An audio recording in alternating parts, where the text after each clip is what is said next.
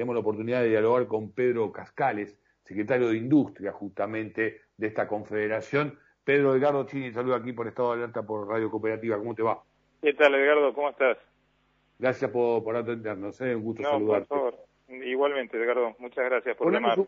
al contrario, ponernos un poco de, claridad sobre eh, esta situación que se está atravesando, porque hay varias documentaciones, varios informes que están circulando. Queremos la voz, oficial de, de cambio.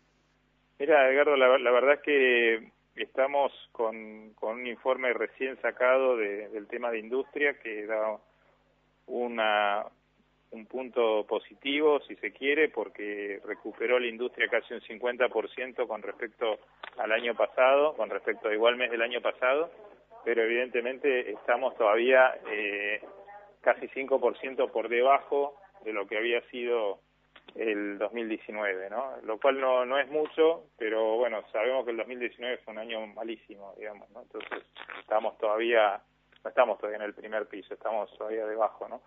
Eh, mm. Pero bueno, es bueno porque tuvimos una recuperación importante frente al año pasado.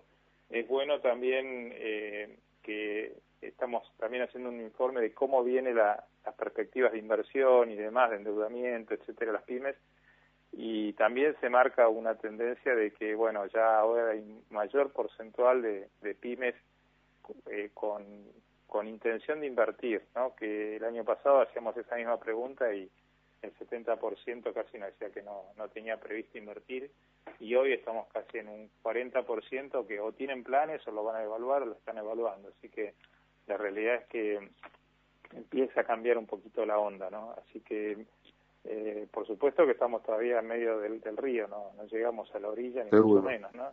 Pero bueno, de a poco se empieza a ver, eh, se empieza a ver la orilla, si se quiere, para ponerlo en algún término más gráfico, ¿no? Pero, eh, ¿qué, qué, qué meses estás midiendo, midiendo con estos informes y estos datos que, estás compartiendo? Bueno, nosotros estamos midiendo el mes de, de mayo, contra mayo del año pasado y contra mayo del 2019, ¿no?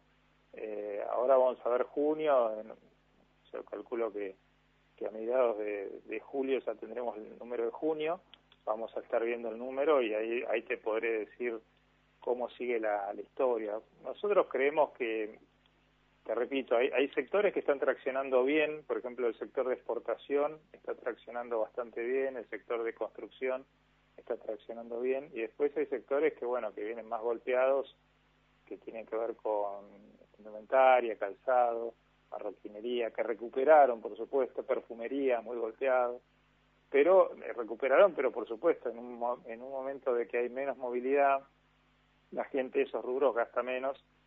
Y también bueno el año pasado hubo un cierre importante de pymes, gente que perdió el trabajo y eso también repercute en menor en menor consumo. Pero por eso no es un no es un panorama eh, homogéneo eh, es como manchas heterogéneo es el panorama. Hay sectores que recuperan sectores que están rezagados pero bueno eh, en la medida que, que las vacunas sigan llegando en la medida que el gobierno eh, acierte un poco en el tema inflacionario y este año la economía debería recuperar 5, 6, 7 puntos, los más optimistas dicen, de crecimiento del PBI. Eh, está bien, el año pasado caímos 10, pero ya una recuperación del 5 o 6% es, es importante. Sí, lo, lo, lo, que, lo, que, me pareció interesante, las perspectivas hacia futuro, esta idea que, que se pueda volver a, a, tomar un crédito. Quería preguntarse si esto implica también la generación de nuevos puestos de empleo, hasta qué punto muchas de las pymes que, cerraron están evaluando la posibilidad de, de, reabrir y saber, por eso te preguntaba también esta etapa, porque aparentemente se había mesetado un poco este crecimiento en los últimos días, en el último mes. Sí, mira, la realidad es que, a ver, empresas que han cerrado, que puedan volver a abrir, desde CAME y hoy en el Día Internacional de las Pymes, lo que más quisiéramos, ¿no? Realmente que que las pymes que han sufrido, que han tenido que cerrar, se vuelvan a abrir. No sé, eso es realmente difícil de pronosticar en este momento. Hoy por hoy nuestra preocupación central es, bueno, aquellos que están todavía en pie, que, que no cierren, eh, los que les va bien potenciarlos, pero los, los que están complicados, sostener el empleo. Con respecto al amesetamiento, sí, se nota. Nosotros notamos que hubo una especie de amesetamiento últimamente de, la actividad. Eh, pero bueno, eh, creemos, te repito, hay, hay de todo, hay de todo un poco. Hay sectores donde le han faltado insumos, le están faltando algunos productos. Eso les limita un poco el, ritmo de que venían de crecimiento. Esos famosos 10 días de mayo de confinamiento absoluto tuvieron un impacto. Eh, ese impacto no es inmediato, es un impacto que tiene un, un retraso después en, hacia la cadena productiva, si se quiere, porque el que dejó de vender esos 10, 12, 15 días, eh, después, bueno, deja de comprar más adelante producto, porque ya estaba, estaba estoqueado, si se quiere, ¿no?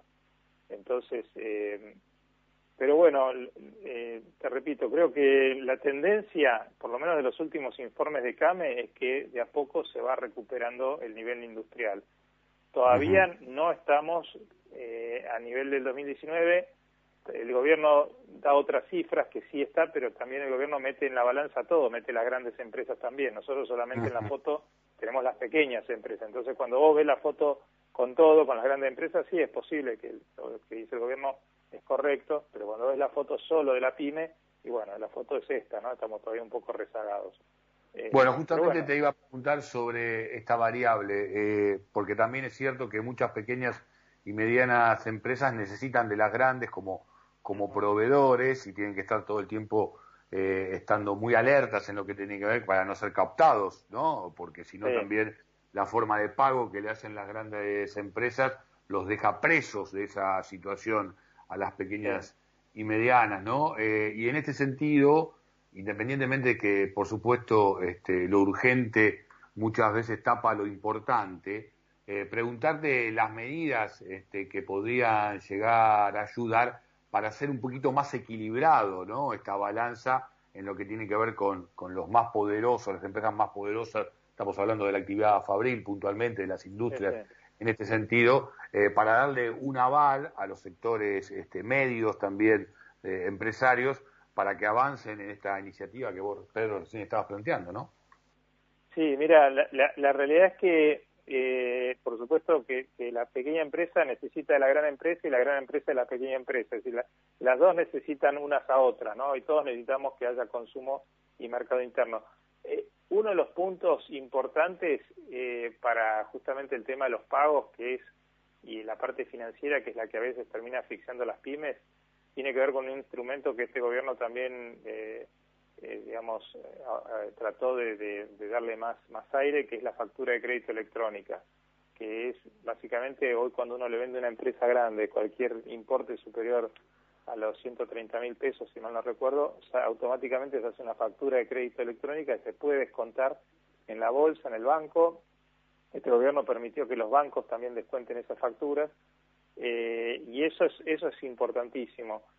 Lo que nosotros creemos que habría que hacer es que esa factura se pueda descontar casi de manera inmediata, no tener que esperar los 21 días que habitualmente se tienen que esperar porque las grandes empresas no te la aceptan de manera inmediata, sino que esperan al vencimiento, lo que se llama de, de la aceptación tácita.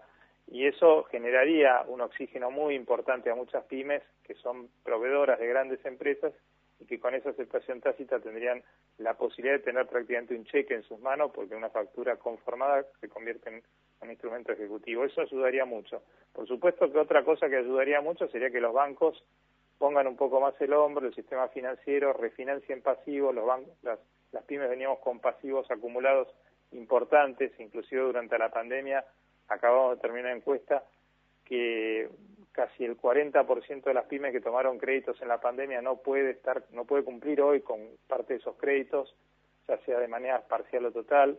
Y ahí necesitamos que los bancos den refinanciación bajen un poco las tasas eh, y, y den, un poco más de oxígeno. Y ahí el banco central también tiene un rol importante de canalizar a los bancos cuál es la oferta de crédito hacia dónde debe ir y bueno, nosotros creemos que la PYME es un gran movilizador y ahí debería ir gran parte del financiamiento de la Argentina. Eh, y después, bueno, por supuesto, tratar de, seguir generando como, como existe hoy el compre nacional para que las pymes nacionales puedan proveer al Estado de una manera preferencial frente a proveedores extranjeros. Eso existe, hay que seguir autorizando, impulsando esa ley y la aplicación de esa ley y que también se traslade a las provincias y a los municipios, ¿no? Ese, ese tipo de legislación. Que lo Pero todos los países, todos los países, hasta Estados Unidos. Bueno, Edgardo, creo que... No, te, agradezco, esta comunicación, pero quiero este, marcar esto que vos decías recién, porque digo, eh, obviamente no todo se va a lograr de un día para el otro, pero como asignatura pendiente, al menos marcar un punto de inflexión para que cuando llegue nuevamente esta conmemoración del Día Internacional de la Pequeña y Mediana Empresa, repitamos, por ejemplo, esta entrevista y nos encuentre eh, claramente en otro escenario, más allá de lo que terminemos recorriendo en función de la, de la pandemia, ¿no? ojalá sí sea, Edgardo. Te agradezco mucho y un saludo a todas las pymes en su día. Pero Cascales, secretario de Industria de CAME, pasó por aquí, por Estado de Alerta, pasó por aquí por la, por la radio cooperativa, pasó por aquí por la 770.